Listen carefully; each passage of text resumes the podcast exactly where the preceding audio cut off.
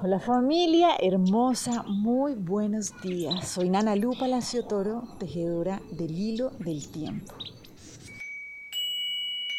Y bueno, aquí seguimos construyendo nuestra realidad, teniendo conciencia de cuál es la disponibilidad energética de cada día.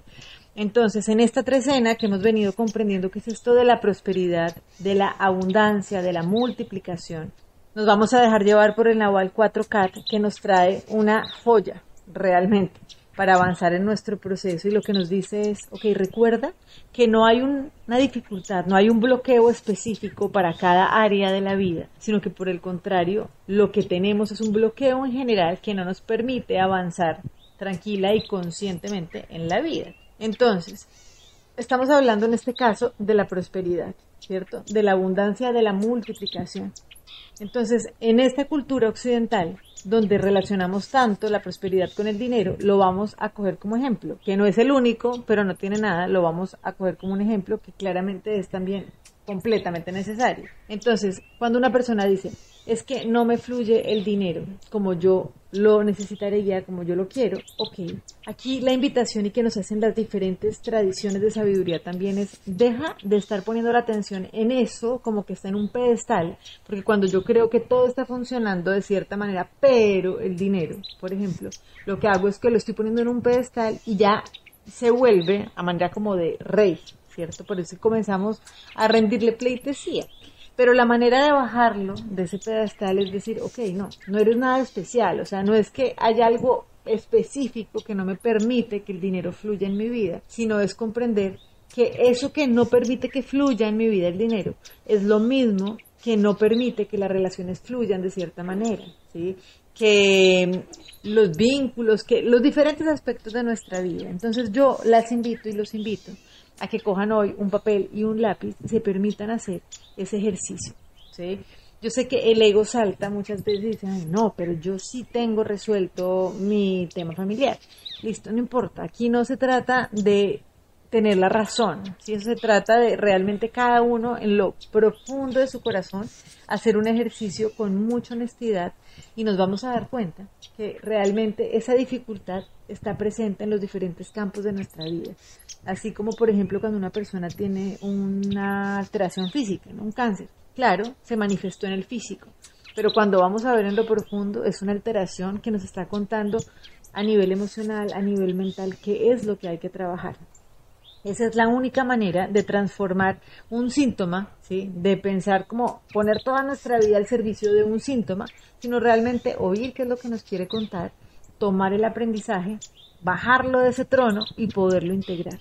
¿Listo? Entonces, si queremos que la abundancia y la prosperidad fluya en nuestra vida, ok, vamos a mirar qué es eso que no está permitiendo que tampoco fluyan los diferentes aspectos de nuestra vida, porque es lo mismo.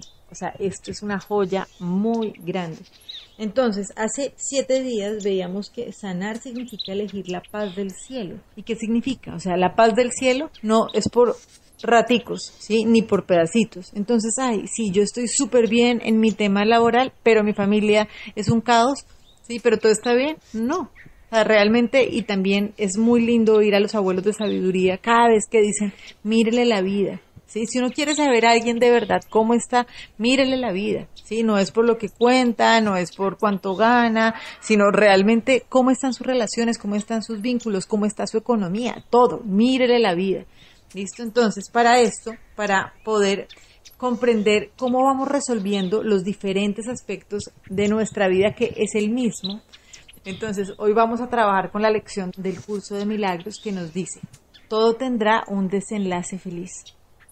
Acuérdense de sentirlo en el corazón, todo tendrá un desenlace feliz.